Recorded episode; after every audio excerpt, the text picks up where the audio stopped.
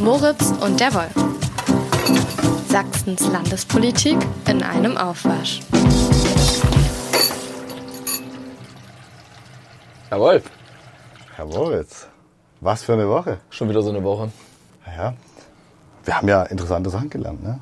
wie schlecht Sachsen eigentlich vorbereitet ist auf einen echten Krisen- oder Kriegsfall. Könnte auch ein Katastrophenfall sein, ne? viele Waldbrände oder sowas. Und dann gab es ja diese Razzia gegen Reichsbürger bundesweit, wo Sachsen, ähm, naja, zur großen Überraschung wieder eine besondere Rolle gespielt hat. Und was der Dresdner Schriftsteller Uwe Telkamp mit dieser Razzia zu tun hat, das müssen wir ja auch nochmal besprechen. Ne? Lass uns das mal abschichten, genau. Ja, Weil, äh, der kam nacheinander. Lass uns mal anfangen mit dem, äh, mit dem Notparlament ähm, und mit dem äh, Bundeswarn, äh. Notparlament, ein Begriff, den fast, den eigentlich fast keiner kennt, oder? Ja, tritt einmal im Jahr Gibt's zusammen. Nach dem, was ich ja. weiß, nur in zwei Bundesländern, nämlich in Sachsen und in Baden-Württemberg. Und zwar für den Fall, dass quasi eine Krise ausbricht, in der das, äh, der Landtag regulär nicht mehr zusammentreten kann. Das ist ganz spannend. Und was man auch nicht unbedingt weiß in der Öffentlichkeit, die tagen mindestens einmal im Jahr, Mhm. um quasi über diese Themen, die so ein Notparlament äh, besprechen muss, zu reden. Ja, also da geht es dann um innere Sicherheit, da geht es um Und Krisenvorbereitung. sie tagen unter Ausschuss der Öffentlichkeit, muss man sagen. Genau, das Deswegen ist ganz, ja ga, ga, ga, ganz ne? geheim. Und ein Vögelchen hat uns irgendwie das, äh, naja, da so ein Protokoll vor die Tür gelegt, könnte man sagen. Ne? So ist es. Und darüber ähm, hast du berichtet ähm, in dieser Woche, und zwar pünktlich zum äh, Bundeswarntag. Und ähm, irgendwie eine der, der Schlüsselaussagen war schon die Nummer mit den Sirenen, dass es da, dass es da so einen gewissen Mangel gibt. Oder? Apropos Bundeslandtag, hat dein Handy gepiept? Mein Handy hat einen ganz, ich glaube, das ist anbieterabhängig gewesen. Ich habe keine SMS bekommen. Es gibt Leute, die haben eine SMS bekommen. Äh, und ich, bei mir hat es aber so einen schrillen Ton hat es gemacht. So, Ja. Irgendwie so. Und den konnte man gut ausstellen und dann habe ich keine SMS bekommen. Wie war es bei dir? Äh, ich habe auch so eine, so eine Meldung mit einem schrillen Ton bekommen und ich habe natürlich die Sirenen gehört und die Ansagen der Feuerwehr, die da durchgekommen sind. In Dresden. in aber, Die Dresden. aber die gibt's, das ist interessant. Ich glaube, das auch bei dir gelesen zu haben, dass Dresden ja von, dem, von der Anzahl der Sirenen ist Dresden eigentlich relativ gut bestückt und hat da, dazu noch diesen, diesen Stadtfunk, war das früher mal, den hatte Leipzig mal, ich weiß gar nicht, ob das Leipzig noch hat, aber ähm, Dresden hat dieses an den Straßenhaltestellen und sowas, war überall. Genau, und, und naja, und da, wo die Sirenen stehen, haben die äh, gleichzeitig irgendwie, äh, so scheint zumindest, Lautsprecher montiert, wo die dann eine Durchsage machen. Und man muss ja auch wissen, Dresden macht einmal im Monat so einen Alarmtest. Immer am, glaube ich, letzten Mittwoch im Monat, 15 Uhr, schellen die Sirenen und dann kommt sowas, Achtung, Achtung, hier spricht Ihre Feuerwehr, das ist ein Probealarm. Diesmal hat es alle in der Bundesrepublik Ja, erwischt. Und wir wissen, in Sachsen würden die Sirenen ja auch nur 30 Prozent der Leute erreichen, so ungefähr. Oder Ja. drei- 30 Prozent der Fläche ist davon bedeckt. hat, Ja, wobei äh, dann wir in Dresden ganz gut, in Dresden sind wir ganz gut bestückt, war? Habe ich so gelesen. In Dresden sind es über 200. In Chemnitz war es niedrig zweistellig, aber richtig krass ist, dass Sachsens größte Großstadt Leipzig ähm, gar keine Sirene. Die haben das irgendwie komplett abgebaut. Das Thema ist vernachlässigt worden. Ich glaube, man hat sich sehr in dieser, in dieser freundlichen, kapitalistisch-konsumistischen Blase eingerichtet, in der es keine äußeren Bedrohungen mehr gibt und keine Katastrophen. Das ist schon echt äh, eine spannende Geschichte. Ist, weißt, du, weißt du denn, wann, du, wann dieser Bundeswarntag, ob das eine, Reakt, eine direkte Reaktion auf Ukraine-Krieg äh, war oder ist das so eine Sache, die es, gab ja, es gab ja schon mal einen. Ahrtal, und glaub der hat, der hat, Ahrtal.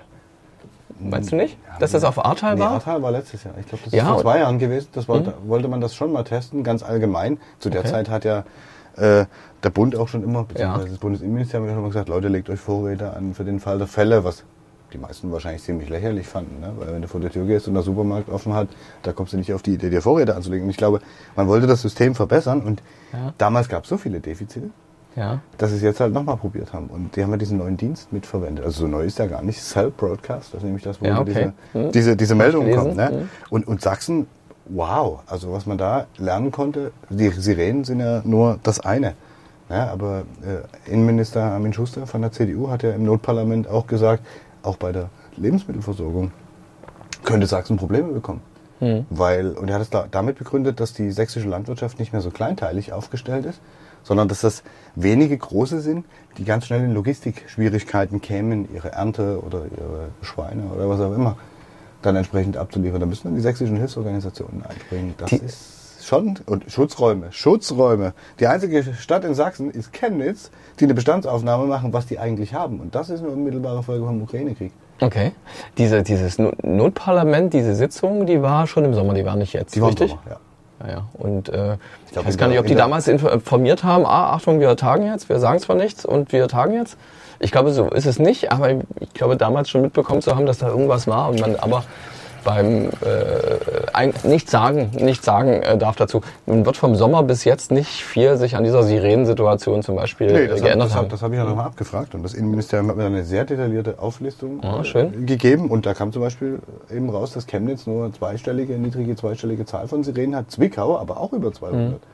Findest du, findest du niedrig zweistellig, was weiß ich, 20, 30, ich weiß nicht, ob das... Ich- 18, also ich kann mich jetzt verhauen, aber ich glaube, es waren 18. Irgend so eine, so eine Zahl, wo du denkst, wow, für so eine Gibt's- Großstadt. Gibt's gibt's so ein, was wäre der Idealzustand? Eine Abdeckung des Landes 100 100 Prozent? Ist aber natürlich auch Quatsch, weil du ja viele Gegenden hast, wo du jetzt keine, wo ja keiner wohnt oder so, ja? Tiefste sächsische Schweiz oder so. Naja, man versucht ja die Defizite, ähm, das würde ich jetzt nicht dem Innenminister selber anlassen, aber man versucht die Defizite in der Sirenenabdeckung ja so ein bisschen damit zu begründen, es gibt ja noch das Mobilfunknetz, ne, um, wo man dann über Cell Broadcast und diesen ganzen Kram Meldung kriegt. Aber was machst du denn im Krisenfall, wenn das Stromnetz zusammenbricht? Wenn das weg ist, ist im Regelfall auch das Mobilfunknetz, zumindest in großen Teilen weg, wenn sie nicht gerade irgendwo eine Funkstation mit Genau, dafür Notstromgenerator die, sind die Sirenen ja eben so wichtig, wa? Genau, und deswegen, und dann wären halt 70 Prozent der Leute nicht informiert. Ich kann mich tatsächlich daran erinnern, als die Hochwasserkatastrophe 2002 im August, es ist mehr als 20 Jahre her, dass sie damals schon sagten, oh, wir müssen die Sirenen, die es zu DDR-Zeiten gab, es war halt damals äh, fokussiert auf Dresden, wir müssen das äh, System wieder äh, erweitern. Es war damals äh, fast, fast genauso groß wie die Diskussion um diese Pflicht, Einführung der Pflichtversicherung, also für, für Hochwasserschäden oder sowas, glaube ich. Das war so eines dieser Themen. Und wahrscheinlich hat man aber was gemacht, aber man hat es nicht ausreichend gemacht. Oder man hat es eben noch befrist, äh, be- begrenzt auf so ein Gebiet wie Dresden und Ja, Umland kaum, sind, kaum sind 20 Jahre rum, äh, baut, man, baut, man, 20 Jahre baut man das Sirenennetz jetzt ein Stück weit aus. Da gibt es ja. Ja. seit ein, zwei Jahren so ein Bundesförderprogramm, wo Sachsen Ja. 4 Mille bekommen hat. Aber aus diesem Programm sind erst knapp 300 Sirenen errichtet worden. Also plus 10 Prozent zu den bisherigen, ich glaube, 3200 Sirenen. Mhm. Und wenn du dir dann überlegst, dass das nicht viel ausmacht, das kannst du eigentlich vergessen. Vor allen Dingen, weil Teile davon ja auch modernisierte alte Sirenen sind. Wenn, wenn, wenn du jetzt so festgestellt hast, dass Sachsen relativ schlecht darauf vorbereitet ist auf so eine äh, Krisensituation, so eine Notfalllage, äh, glaubst du, das ist in anderen Bundesländern besser aus oder sagst du, das ist ein unzulässiger Vergleich? Na, ich glaube, ich glaube, was ein, äh, was ein tatsächlicher Unterschied ist, dass man äh, im Westen ähm, Schutzräume noch irgendwo hat. Äh, da gab es auch immer mal diese Dokus über alte Regierungsbunker und sowas. Okay. Ne? Und da hat man so Dinge im Kalten Krieg ja gebaut, aber im Osten hat man das Thema nach der Wende komplett vernachlässigt. Oh, das ist neu. gibt- Das hätte ich nicht gedacht. Praktisch nicht. Das äh, hat Schuster so ähnlich auch im Notparlament gesagt. Der Innenminister? Hm? Genau. Und ähm, vor allen Dingen, wenn man dann im Hinterkopf hat, dass in der Schweiz äh, für 110 Prozent der Bevölkerung Schutzräume da wären, weil dort in der Bauordnung, glaube ich, geregelt ist, dass jeder Neubau, jedes Haus so einen Schutzraum haben muss. Die haben teilweise, gibt es ganz interessante Dokus auch dazu, die haben teilweise in ihren normalen Wohnhäusern im Keller einen Schutzraum, der sogar überdruckfähig ist. Das heißt, der kann chemische Kampfstoffe draußen halten, biologische Kampfstoffe und so weiter, nukleare, nuklear verseuchte Luft und solche Geschichten.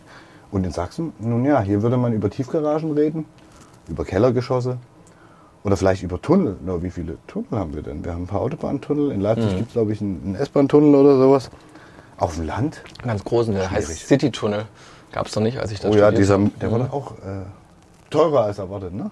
Sowas über eine Milliarde. oder Ja, aber das ist ja, Sinne. das ist ja, Ja, aber das, ist, schweifen das, ab. das ist tatsächlich ein Problem. Also Schuster hat auch klipp und klar gesagt, äh, auf Lagen, die wir heute neu befürchten müssen, Zwinker, Zwinker, Ukraine-Krieg, ähm, hätten wir noch nicht genügend Vorbereitung. Aber das ist natürlich irgendwie die Untertreibung des Jahrhunderts, ne? wenn du das mit, den, mit der Sirenenabdeckung siehst, die fehlenden Schutzräume. Und dann gibt es ja beim Thema Lebensmittel auch noch einen spannender Punkt. Es gibt in Sachsen 140 Trinkwassernotbrunnen. Wenn ich mir jetzt vorstelle, 140 Brunnen für 4 Millionen Einwohner, das ist schon auch nicht so viel. Ist nicht ganz so viel. Und da fallen mir die Brunnendörfer ein, aber ist ein anderes Thema. Ich Ja. glaube, das war so ein ganz wichtiges Thema für die CDU. Als, äh, als die äh, Dreierkoalition vor inzwischen ja drei Jahren angetreten war, ging es dann um die Brunnendörfer plötzlich. Also die, die eben keinen Anschluss hatten an Trinkwassernetz. Und dann musste ganz viel Millionen. Und ich glaube, die Prioritäten haben sich inzwischen ein bisschen verschoben. Ich glaube, glaub, heute, heute, heute finden sie es ziemlich geil. In dem Notparlament muss ja Herr, Herr Rösler, der Landtagspräsident von der CDU, äh, hat dann irgendwie so sinngemäß gesagt, na, er hätte bei sich in Radebeul auch noch so einen Brunnen, mit dem er sich und seine Nachbarn versorgen Ist- könnte. ist- also bist du gut dran, wenn du ein Einfamilienhaus auf dem Land hast. Wie muss ich mir das, das vorstellen? Du warst ja nicht dabei, aber du kennst das Protokoll. Äh, das Notparlament, das ist nicht der ganze Landtag. Das Nee, ist ein das Drittel ist der ein, Leute. das ist ein Ausschuss aller Fraktionen, die da Okay. zusammenkommen, weil man im Krisenfall halt äh, wahrscheinlich nicht alle aus dem ganzen Land zusammengetrommelt kriegt nach Dresden, vor allem nicht um schnelle Entscheidungen zu treffen. Das heißt, da wird dann ein Ausschuss aus allen Fraktionen, also inklusive Opposition. Linkspartei und AfD gebildet. Und das ist dann das Entscheidungsgremium. Okay. Die, aber die dürfen zwei Sachen nicht. Die dürfen, oder eine Sache mindestens nicht, die dürfen dem Ministerpräsidenten, nee, zwei Sachen. Die dürfen dem Ministerpräsidenten nicht das Vertrauen entziehen. Das ist ein wichtiger Unterschied zum normalen Parlament. Ah, okay.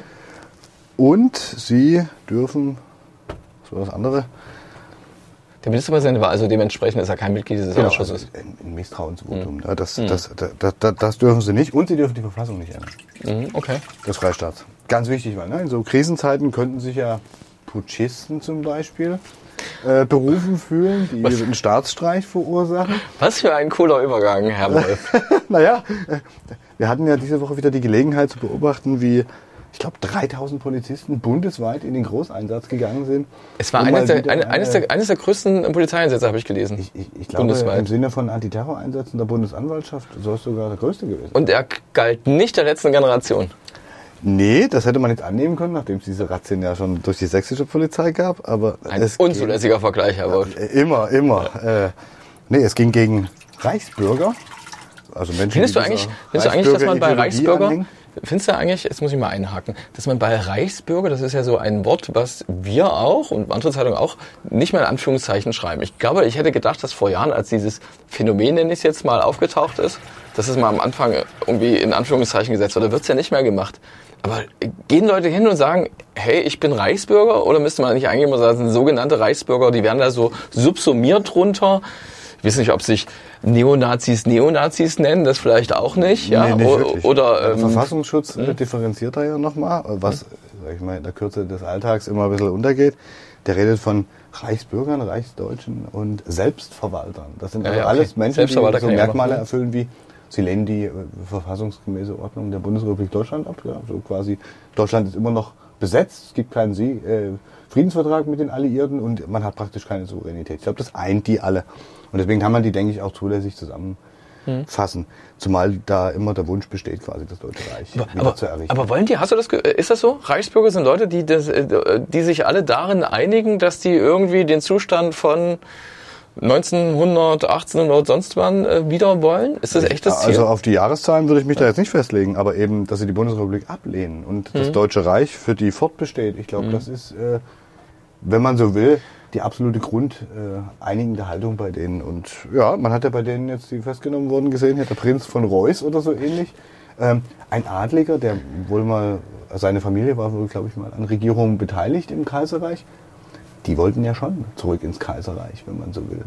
Und das Ganze mit Waffengewalt. Ja. Hm. Aber das, das Schräge ist, also finde ich, also das war nicht nur eine Diskussion auf Twitter, glaube ich, dass relativ viele ähm, Journalisten von dieser Razzia gewusst haben müssen, oder zumindest, ich kann mir nicht vorstellen, dass die wochenlang äh, an den Unterkünften von aus ihrer Sicht schon auffälligen Personen wie dieser AfD-Richterin da, da, da äh, äh, sondern dass die schon Tipps bekommen haben. die wir letzte Woche ja schon mal hatten. Diese Woche hat die nochmal neue Du meinst die. AfD-Richterin? Genau. Deren Name Winkemann äh, Mal, Malsack? Winkemann? Mal sagt Winkemann. Frau Ja, ja, genau. Birgit Wahl sagt, Mal sagt Winkemann. Was für ein Name.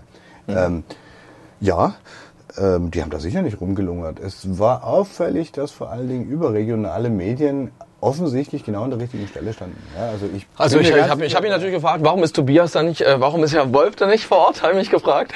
Ich glaube, ich habe mich noch nie beim Bundeskriminalamt vorgestellt, wo man solche Tipps dann bekommen könnte. Vielleicht sollte man das bei der Gelegenheit mal nachholen.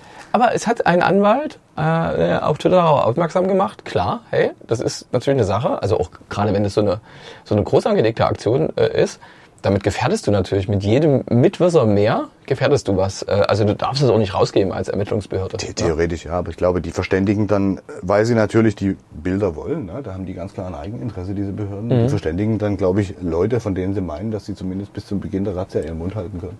Mhm. So könnte das sein, ja. Das gibt wahrscheinlich. ja auch gelegentlich in Sachsen. Ne? Hier gibt es Ja. ein paar Razzien gegen, Achtung, ich verwende das Wort wieder, Dynamo-Fans.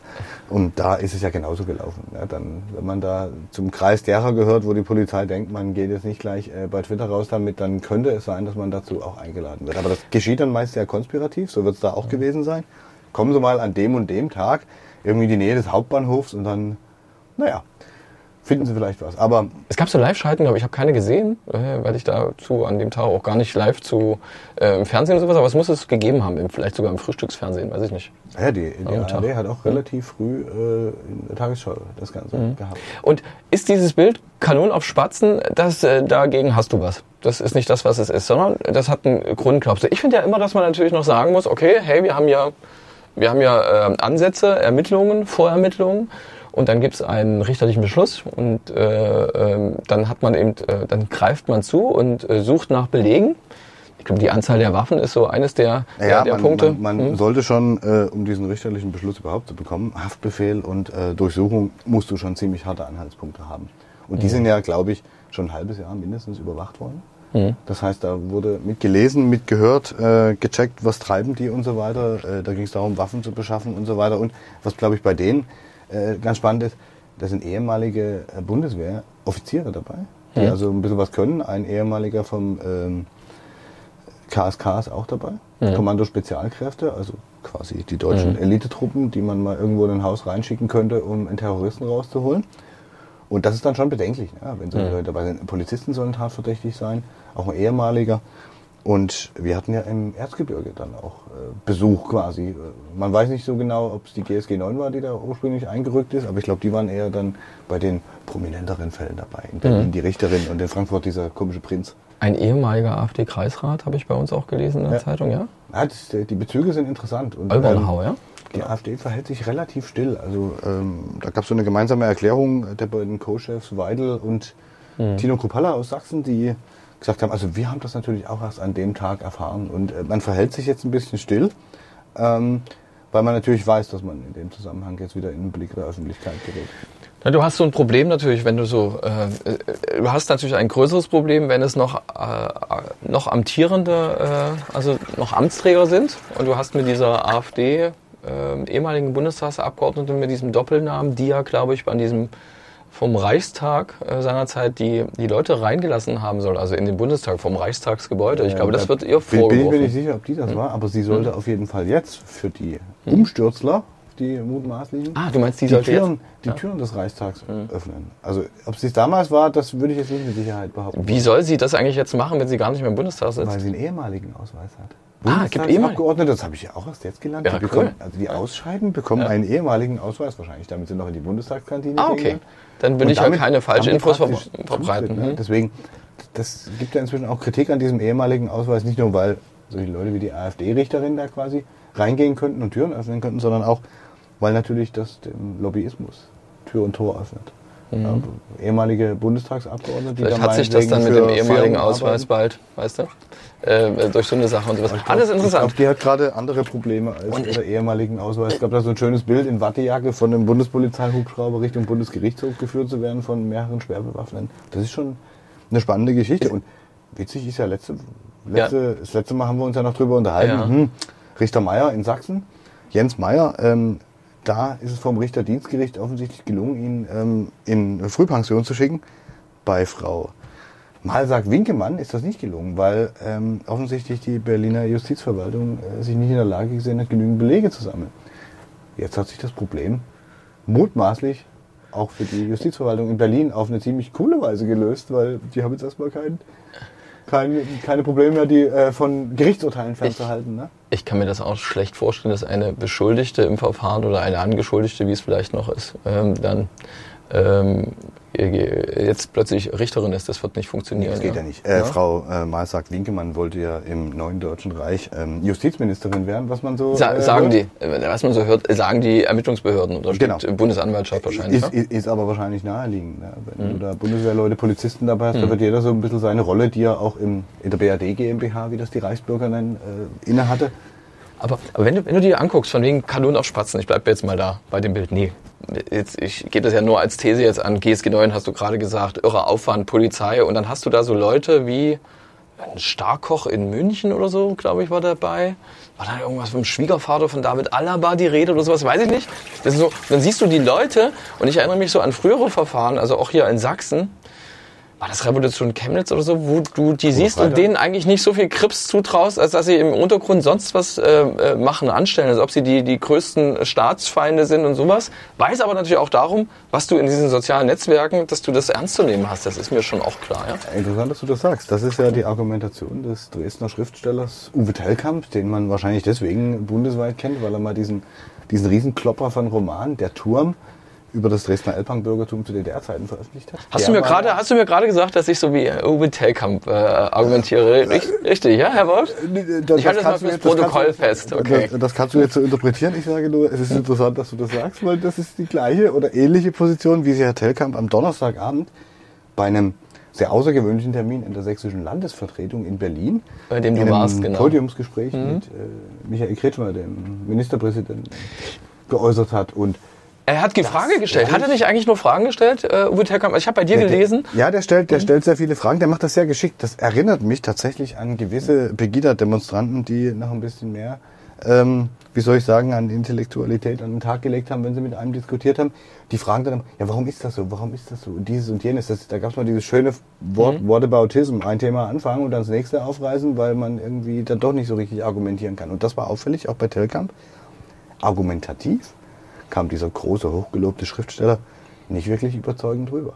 Ja, aber dieses Hinterfragen ist jetzt erstmal äh, per se ja nichts Und der- Verwerfliches. Der, der, der hat ja gesagt, woher, woher wissen Sie das? Ja, das hat er dem Kretschmer gesagt, wa? der- Du, wollt ihr nee, dem- vielleicht sagen- Moderator, dem Martin Machowitz von der Zeit, der hat ja okay. moderiert, hat er ihn so, ja, woher wissen Sie, dass das quasi Reichsbürger sind? Ja, das das, hat er das schräg, also ich, ich weiß, ich kenne ja nicht die genaue Frage, ich kenne ja nicht die genaue Frage von Martin Marowitz, also von dem, ähm, der da moderiert. Es geht schon auch darum, dass du das schon sagen musst, worauf du dich beziehst, dein Beleg. Und der hat könnte im Zweifelsfall gesagt haben, war nicht dabei, hey, Achtung, laut äh, er- Generalbundesanwalt, ja? Man, man, kann, man, man, man, kann sagen, dass äh, Telkamp da, glaube ich, einen Blick hat, dass er das generell bezweifelt. Hm. Ähm, man könnte die Frage aufwerfen, ob das schon Verharmlosung ist bei Herrn Telkamp, weil ähm, der hat halt gesagt, naja, da kommt dann Oma Kowalke oder so ähnlich und plötzlich ist alles ganz finster und schlimm.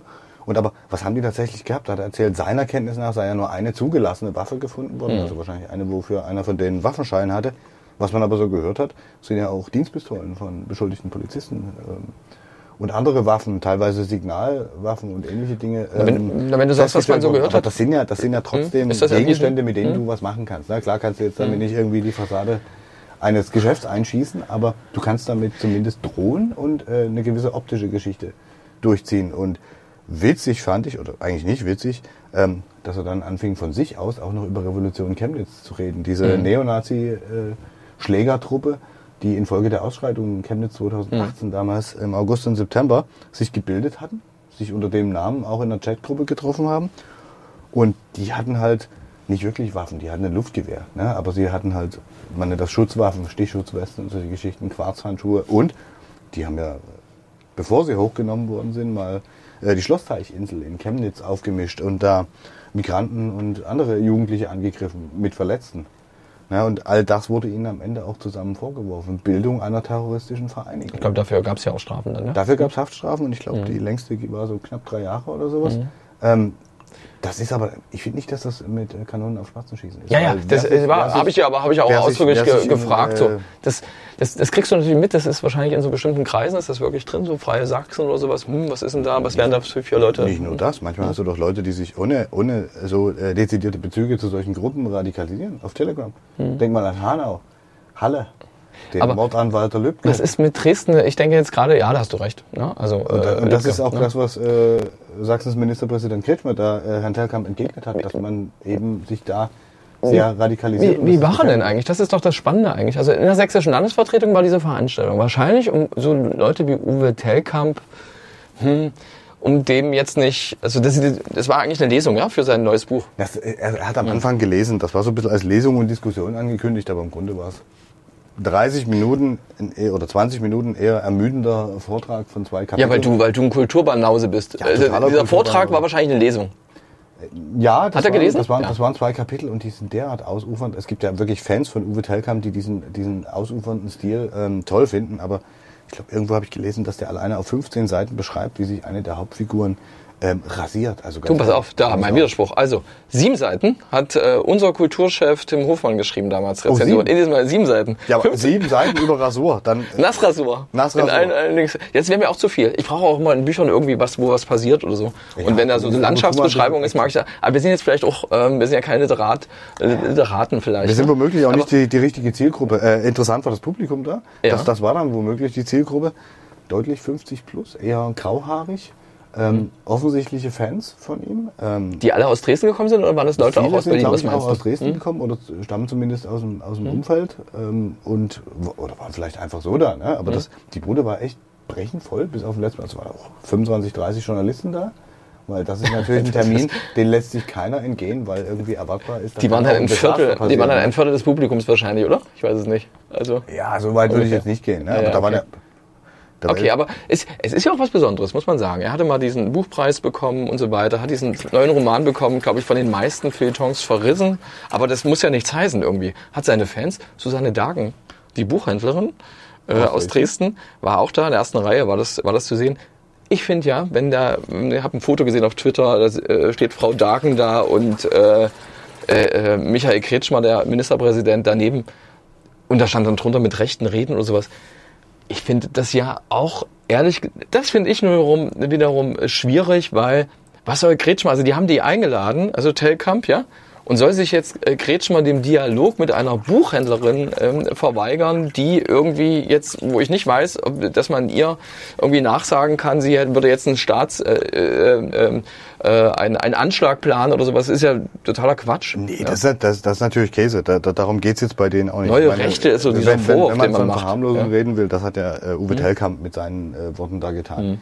Ähm, Frau Dagen kann man kennen in der Staatskanzlei. Ich bin mir auch sicher, man, man, man, man kennt sie. Man hat also dieses Risiko auch ein Stück weit sehenden Auges getragen, weil ja nicht klar war, was rumkommt. Tellkamp ist ja durchaus unberechenbar in seinen Äußerungen. Und Mhm. wenn du dir überlegst, das war die offizielle Repräsentanz der Staatsregierung. Man lädt diesen einen Mann ein, der, sag ich mal, dadurch noch aufgewertet wird, dass der Ministerpräsident Da hast mit du recht. ihm auf Das dem ist eine Podium Aufwertung, sitzt ja, das stimmt. und dann halt äh, da interviewt wird oder, oder diskutiert. Und ähm, der Hat er denn ähm, interviewt? War, äh, oder hat er, gab es eine Diskussion? Es gab eine Diskussion, na klar. Und wie hat Kretschmer sich geschlagen? Hat er gesagt, ich muss jetzt Uwe Tellkamp schützen? Das war damals in diesem Dichterstreit, glaube ich, so. Da hat er Ja, sich auch gesagt, ey, wir dürfen so Leute nicht verlieren, glaube ich. Ja, 2018 im Kulturpalast bei einer äh, Diskussion Mhm. Dresden, mit dem ne? Literaten äh, Doris Grünbein hatte Telkamp sich damals, glaube ich, zu so einer Aussage verstiegen. 95 Prozent der äh, Flüchtlinge, die einwandern, seien gar keine, die wanderten in die Sozialsysteme ein, so sinngemäß. Und mit der Zahl hat er sich wohl verhauen und ähm, hat dann hinterher so eine halbe Entschuldigung rausgemurmelt, so nach dem Motto, ja, mit dem einen Fakt, aber grundsätzlich, ne, äh, ist ja die Kritik weiterhin bei ihm. Und Kretschmer ist ihm damals schon beigesprungen, man müsse mit solchen Menschen reden, das hat er jetzt auch wieder gemacht. Der hat auch direkt am Anfang gesagt, na, er hätte ihn ja damals verteidigt und ähm, er hätte großen Respekt vor seinem Werk und dem ganzen Kram. Also ich fand, Kretschmer hat es ganz geschickt gemacht dahingehend, dass er versucht hat, immer wieder die Stimmung zu heben, dass er ihn versucht hat, ein bisschen zu umgarnen, einzufangen, ihn, ihn öffentlich wertzuschätzen. Aber er hat ihm auch an anderer Stelle klar und deutlich widersprochen. Also Kretschmer hat sich tatsächlich sehr, sehr deutlich positioniert und ähm, ich glaube, der ist am besten rausgekommen aus der Veranstaltung. Hat dich das beeindruckt? Hm, Noch nicht. Hättest du, hättest, du das, hättest du das nicht erwartet? Naja, bei, bei, beim Ministerpräsidenten ist mir ja nie ganz sicher, was er welchem Publikum erzählt. Na, also der ist ja der durchaus Okay, aber in Berlin, viele Journalisten, viele Presse, wäre jetzt ja größere Gefahr gewesen irgendwie. Aber äh, glaubst du jetzt ganz ehrlich, ich würde die These wagen, wir wissen es beide nicht, dass Michael Kretschmer, auch Michael Kretschmer, nicht den Turm gelesen hat. Nicht von der ersten bis zur letzten Seite. Das sind 800 Seiten oder sowas gewesen, oder? Wür- Würde ich nicht behaupten, weil ich es nicht beweisen kann. Ich kann dir sagen, ich habe den Turm versucht zu lesen. Ich habe mir mehrere hundert Seiten durchgelesen. Irgendwann habe ich aufgegeben. Wenn du jedes Mal nach einer seitenlangen Beschreibung von einer Szene einpennst und dich völlig langweilst, dann ist das irgendwie nichts mehr. Aber das, Aber das hat, seine, hat seine Fans, das darf man, muss man an dieser Stelle man sagen. muss ja ne? sagen, der Zweiteiler, der an der ARD produziert wurde Ja. davon, äh, dessen Premiere ich damals erleben durfte, ähm, der war wirklich gut. Der hat, das, der hat das aber wahrscheinlich auch, das, was andere vielleicht an Telkamps Romanen äh, kritisieren, auch besser eingefangen, weil Filme naturgemäß deutlich kürzer und verdichteter sein müssen und da ein bisschen mehr Freiheit auch in der Weißt du, Gestaltung. wovon ich begeistert war? Ich war begeistert von der Buchhändlerin Läuft nicht mehr. Ein Stück am Sozietätstheater in Dresden äh, gewesen. War ein tolles Stück. Ein Zwei-Personen-Stück. Bu- Buchhändlerin, der Name Dagen ist nie gefallen, aber alle wussten, dass es um Susanne Dagen äh, geht. Sie selbst, glaube ich, nie dieses Stück gesehen hat, aber Leute aus ihrem Umfeld. Und da ist das nicht irgendwas wie, ähm, das ist schon ausgewogen ist ja ein schwieriges Wort da, aber es ist, es äh, gibt äh, es ist kein einseitiges Stück, so weit würde ich gehen. Also es ist so ein interessanter An Anreiz auch, der auch ähm, ähm, also so ein Stück, wo du auch versuchst, dich reinzufinden, wie so jemand wie sie, einst gefeierte Buchhändlerin, ne? Die war, Immer noch ihre Fans hat, ein ne? Zentrum der Ja. Kultur, das kann ich auch als Kulturbanause sagen, hier in Dresden, bis sie sich halt mit den Rechten eingelassen hat. Was du vorhin gesagt hast, mit diesem mit, mit Rechten lesen, diese, diese, diese Reden, Veranstaltung, gedacht, oder mit Rechten, nee, mit Rechten lesen heißt sie, glaube ich. Ach so, ja. Diese Veranstaltungsreihe, Ja, ich, hm. die macht Frau Dagen, also die Buchhändlerin, ja, zusammen mit Ellen Kositzer. Der Name ist nur Eingeweihten, glaube ich, ein Begriff, aber ihren Mann kennt man, Götz Kubitschek, der quasi das Institut, das sogenannte Institut für Staatspolitik in Schnellroda in Sachsen-Anhalt leitet, was die dortigen Verfassungsschutzbehörde äh, eingestuft hat als rechtsextremistische Bestrebung. Ja, aber ich glaube, das ist auch so, auch so, so, so eine Bewegung und Gegenbewegung. Wenn die anderen reden nicht mehr mit dir, also macht sie das oder so. Aber das ist keine Entschuldigung, will ich nicht Ich glaube, da hat sie sich aber aktiv hinbewegt. Ne? Und sie, sie, sie mag, glaube ich, auch die Provokation. Sie hat halt nur nicht mit dem Widerspruch gerechnet. Sie sind im Umfeld der Freien so ein- Wähler, glaube ich, ja, im Stadtrat auch, hier in Dresden. Das, das ist auch so ein bisschen so ein Ding, äh, was bei Dagen äh, da ist und was Tellkamp noch viel deutlicher artikuliert. Ne? Diese Menschen aus dieser, aus dieser politischen Richtung, wenn man es mal vorsichtig nennt, die behaupten ja immer in Deutschland, herrsche eine Gesinnungsdiktatur. Hier gibt es einen Meinungskorridor, den man nicht verlassen kann und man dürfe seine Meinung ja gar nicht sagen. Hat Tellkamp so sinngemäß auch wieder auf der Bühne in Berlin gesagt, ne? auf einer öffentlichen Bühne unter den Augen von Fernsehkameras, Publikum, Journalisten und den Ohren des Ministerpräsidenten sagt er, er kann irgendwie seine Meinung nicht sagen. Und ganz interessant, man kann sinngemäß zusammenfassen, für Tellkamp ist es Meinungsfreiheit nur dann, wenn sie respektiert und quasi ihr nicht widersprochen wird. Also so würde ich das interpretieren.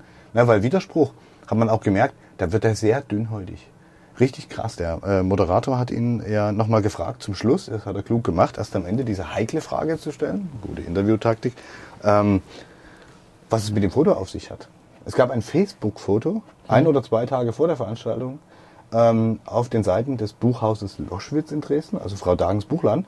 Und da waren zu sehen Ellen Kositzer, Uwe Tellkamp und Susanne Dagen. Und als er darauf angesprochen wurde, hat er erstmal gepoltert, ja, er finde ja schon die Frage infam. Und das würde ihn ja öffentlich vorführen und das ginge ja überhaupt nicht. Und überhaupt sollte in der Demokratie wirklich jede Meinung zählen.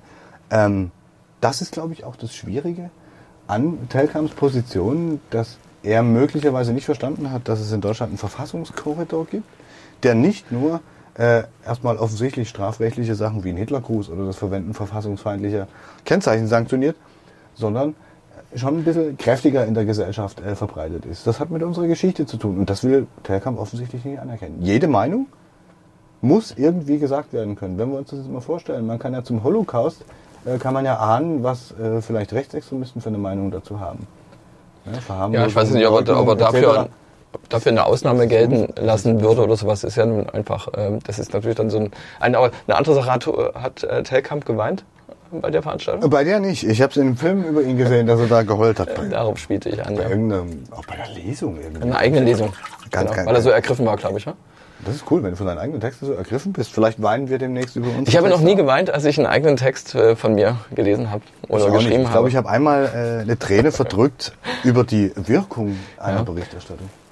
Ja, aber interessant ist es natürlich, wie das, äh, wie hat denn das Publikum reagiert dort? Wenn du sagst, es waren so Fans von ihm. Unterschiedlich. Also für die, für die, für, für, für die sehr kruden Thesen, der kann das ja sehr plakativ auch äh, rüberbringen, hat er schon so ein bisschen Applaus bekommen. Aber es war nie so, dass äh, ihm der ganze Saal applaudiert hätte. Und Kretschmer hat für manche kritischen Antworten an Telkamp auch ordentlich Applaus bekommen. Selbst der Moderator hat für das eine oder andere ähm, Applaus bekommen. Aber es ist nicht so, dass die alle auf seiner Seite waren. Ja, ja. Aber das, äh, was, was Telkamp ja auch gesagt hat, ich finde schon auch immer, dass wir Medien uns angucken müssen. So, wenn so jemand was sagt, ist die Nummer mit dem, äh, wenn du was wissen willst, in Dresden hat er gesagt, äh, dann liest du nicht, dann hat er die zwei Dresdner Zeitungen genannt, die wir jetzt nicht, ja genau, oder- sondern genau. Du, du erfährst das von Kriminalisten, von Rettungsdienstmitarbeitern und irgendwas anderes noch. Ja, aber, das, aber streng genommen sagt Telkamp damit doch, ähm, ich hole mir lieber meine Infos vom Hören sagen, als Ja. von Stellen, die Ja, oder im von- Zweifelsfall mh. juristisch belangen Was, kann. was er wahrscheinlich gemeint, was er wahrscheinlich gemeint hat, ist von jemandem, der wirklich dabei war bei irgendeiner Sa- Sache, aber es ist, er vertraut den Medien nicht mehr. Das ist so Ja, und eine der hat, Frage. auch, der hat ja auch explizit den Buschfunk genannt. So, und der Buschfunk ist jetzt für mich, äh, klingt für mich jetzt nicht nach einem Zeugen, der unmittelbar dabei war. Und selbst wenn das so ist, hat ja auch so ein Mensch, der an einer Situation beteiligt war, durchaus seinen eigenen Blick drauf. Und deswegen ist es ganz gut, wenn man viele Fakten zu einem Thema sammelt. Aber das liegt bei Telkamp weniger daran, glaube ich, dass er, dass, er, ähm, dass er ein Problem tatsächlich mit den Zeitungen hat, weil wenn er sie nämlich gar nicht liest oder sich auch nicht wirklich anguckt, dann kann er ja auch nicht wirklich beurteilen, was da drin steht. Und ähm, bei ihm ist es, glaube ich, eine Art Verachtung der Medien. Also wirklich, wirklich harte Verachtung. Wenn du dir seine ganzen Äußerungen anguckst, die Filme, die Diskussion im Kulturpalast vor viereinhalb Jahren, all diesen Kram, der macht da auch gar keinen Hehl draus. Hm. Ja, der hat ja, ich wollte ja von ihm, er hat ja da auch die Behauptung aufgestellt, das vielleicht noch, um das zu bebildern, äh, NGOs, also nicht Regierungsorganisationen, hätten ja quasi regierungsähnliche Macht oder würden ähm, Aufgaben der Politik der Regierung überantwortet bekommen und das sei ja undemokratisch und auch wie die finanziert werden und dieser ganze Kram. Und hat da unter anderem die Anna Antonio Amadeo Stiftung genannt, Hm. die sich mit Rechtsextremismus auseinandersetzt. Und ähm, das war's aber schon so. Und dann habe ich ihn nach der Veranstaltung angesprochen, habe mich ihm ganz freundlich vorgestellt und habe ihn gebeten, mir das nochmal ein bisschen zu erklären und habe dann gefragt, ja, was meinen Sie mit diesen Nichtregierungsorganisationen jetzt noch? Er hat dann auch die Heinrich-Böll-Stiftung von den Grünen genannt. Und das war's. Und auf Nachfrage, ob vielleicht auch die Erasmus Desiderius oder so ähnlich Stiftung äh, der AfD dazu zähle, naja, aber die hätten ja keine Macht. Und sag ich, ja, gibt es noch andere Nichtregierungsorganisationen, die Sie meinen? Weil das sind jetzt irgendwie zwei, drei Stiftungen. Da hat er nur gepoltert, so nach dem Motto, wir wissen ja ganz genau und Interviews zu Ende. Also der, der will auch gar nicht mit Journalisten reden. Der beklagt sich einerseits, dass ihn Medien angeblich ähm, schlecht behandeln, falsche Dinge über ihn schreiben. Er ist aber überhaupt nicht bereit, mit Medien zu reden, so richtig. Ich meine, wenn das Interview mit der Süddeutschen liest, was er anlässlich seiner Buchvorstellung aus wohlverstandenen Eigeninteresse mutmaßlich gegeben hat, ähm, da klingt das auch schon so ein bisschen durch. Und da hat er aber auf die Reichweite gesetzt, da bin ich mir ziemlich sicher. Hm. Aber dieses Verhalten, so Journalisten von regionalen Medien so, so abzublocken, das kennen wir auch von Pegida. Das sind alles ähnliche Mechanismen. Ne? So ein grundsätzliches Misstrauen in den Staat, in die Gesellschaft, in die Demokratie als solche sind die Belege, die er anführt. Sorry, die sind echt, echt dünn. Also die haben sich alle in einer Welt eingerichtet und da fand ich Kretschmer richtig gut, der dann auch gesagt hat, naja, in Medien, in Zeitungen gibt es eine Qualitätskontrolle.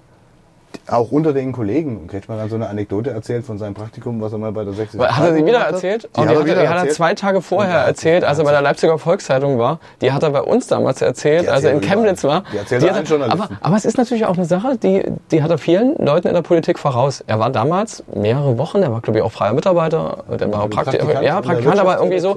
Er hat bei der LVZ hat er noch gesagt, ja, er war jung, er brauchte das Geld. Hö, hö. Aber er hat, Spruch hat er auch wieder gebracht am Hat-. Wirklich jetzt? Ja, ja. Oh Mann, Er war- er war jung und oh, könntest du das, könntest du das alle drei Tage immer dasselbe erzählen? Na, okay. Müssen aber, Politiker machen. Einfach ja. jeden Tag dieselben Talking Points, drei Stück, zack, zack, Und zack. vor allem, es wird er immer anders. Es wird je, je länger, es, wahrscheinlich Ja, wird es dann irgendwann anders. Aber, Sich, äh, er hat sich extrem als Für die- Fan gezeigt. ja, ja, aber das, das macht er, das, Journalismus. das, hat er, das hat er übrigens schon am Tag nach seiner ähm, größten politischen Niederlage, als er nicht in den Bundestag gewählt worden ist, 2017 schon gesagt. Also da hat er auch schon gesagt, worauf er das eigentlich schiebt.